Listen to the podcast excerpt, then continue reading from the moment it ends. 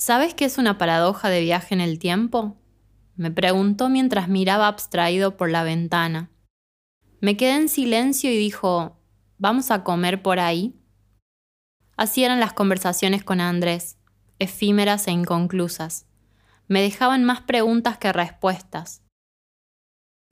No importa si escrolea la pantalla del teléfono o que sus ojos de gato me miren fijo.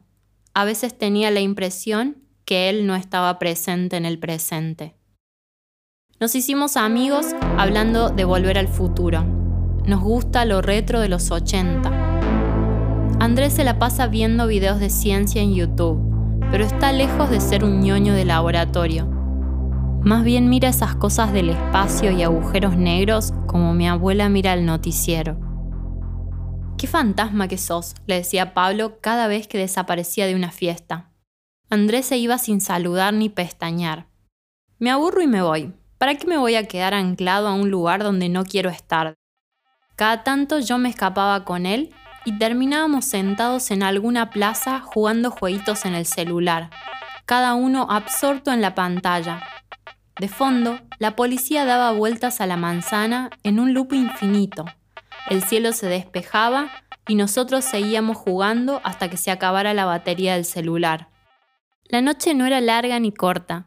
No había tiempo o no lo había en el sentido convencional. El tiempo es relativo, me repetía Andrés con frecuencia. ¿Para qué le iba a discutir? Mi abuela dice que Andrés se vestía un poco como el abuelo, por el pantalón pinzado y las medias tres cuartos siempre a la vista. Nunca usaba soquetes. Desde que salimos de la facultad no se quitó el gorro de lana. Usted me recuerda a un ladrón con el sombrero ardiente, le dijo la profesora de letras, y Andrés levantó la vista de la Nintendo para revolear los ojos. En el último viaje conocimos a unos estudiantes rusos en Lisboa y nos contaron que existe la expresión The thief has a burning hat, salida de un cuento popular o algo así. Algunos la usan para describir cuando alguien se siente incómodo pero nadie lo percibe. Cuando todos usaban campera de cuero, Andrés usaba una de jean. Ahora que todos usan campera de jean, Andrés no se saca el rompeviento. Es medio profeta del absurdo. Yo creo que Andrés nunca va a envejecer, simplemente porque vive en otro tiempo, en otra galaxia. Parece un gato. Somos tan intensos y fugaces. Estamos en varios tiempos.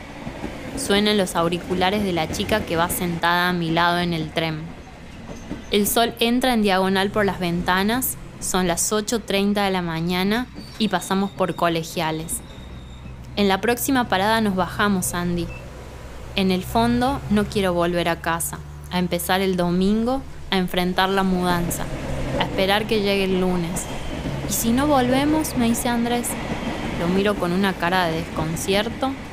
Total, nunca llegamos a la hora que tu vieja quiere. ¿Qué me querrá decir con esa cara de superado y esa mueca en la sonrisa? Frena el tren, se abren las puertas y un señor tartamudo explica que se quedó sin trabajo, está en situación de calle y tiene a su hija internada en el Garrahan. En ese momento te das cuenta que el tamaño de tus problemas es proporcional a vos mismo, porque para el resto del universo no significan nada.